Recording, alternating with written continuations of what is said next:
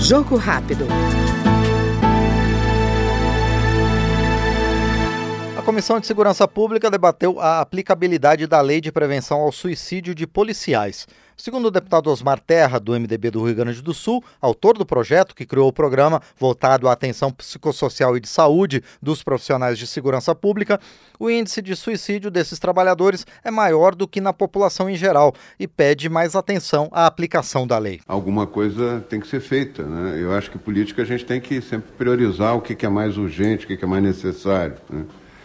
Eu tenho uma experiência, quando eu era secretário de saúde do Rio Grande do Sul, fui oito anos secretário, nós criamos uma política de prevenção da violência no Estado. E era a prevenção das três violências extremas que produzem morte: é, é homicídio, suicídio e acidente grave de trânsito. Né? Então é, a gente mapeou o Estado, fez uma. É, viu onde é que ocorriam mais cada um desses tipos de de, e se criou uma política específica para eles. Por isso que eu acho que isso pode deve ser um programa estadual, né, com apoio do, do Ministério, mas tem que ser um programa estadual. Né? E, e, deve ser um programa permanente. Né? Infelizmente, o programa acabou quando terminou o governo, isso é o problema dos governos, né, da, da área pública. Mas nós reduzimos, em, de 2007 a 2010, nós reduzimos em 20% as ocorrências de suicídio de homicídio e de é, é, acidente com vítimas fatais.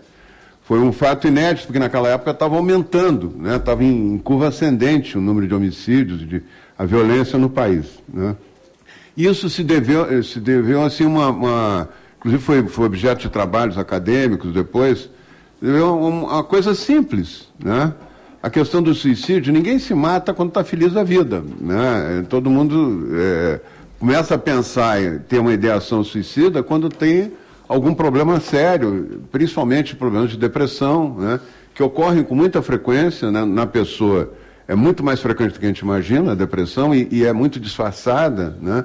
Ela não é exuberante, assim, a pessoa ficar deitada na cama sem poder sair de casa.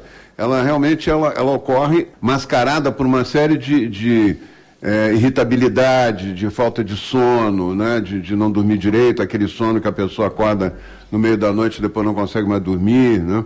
Então, tem, tem várias formas que a depressão surge e ela tem que ser detectada. Né? Tem que ser. É, é, as pessoas com problemas de depressão têm que ser localizadas, tem, tem que se valorizar quando elas vão no, no, no ambulatório né? e, e revelam esses sintomas. Né?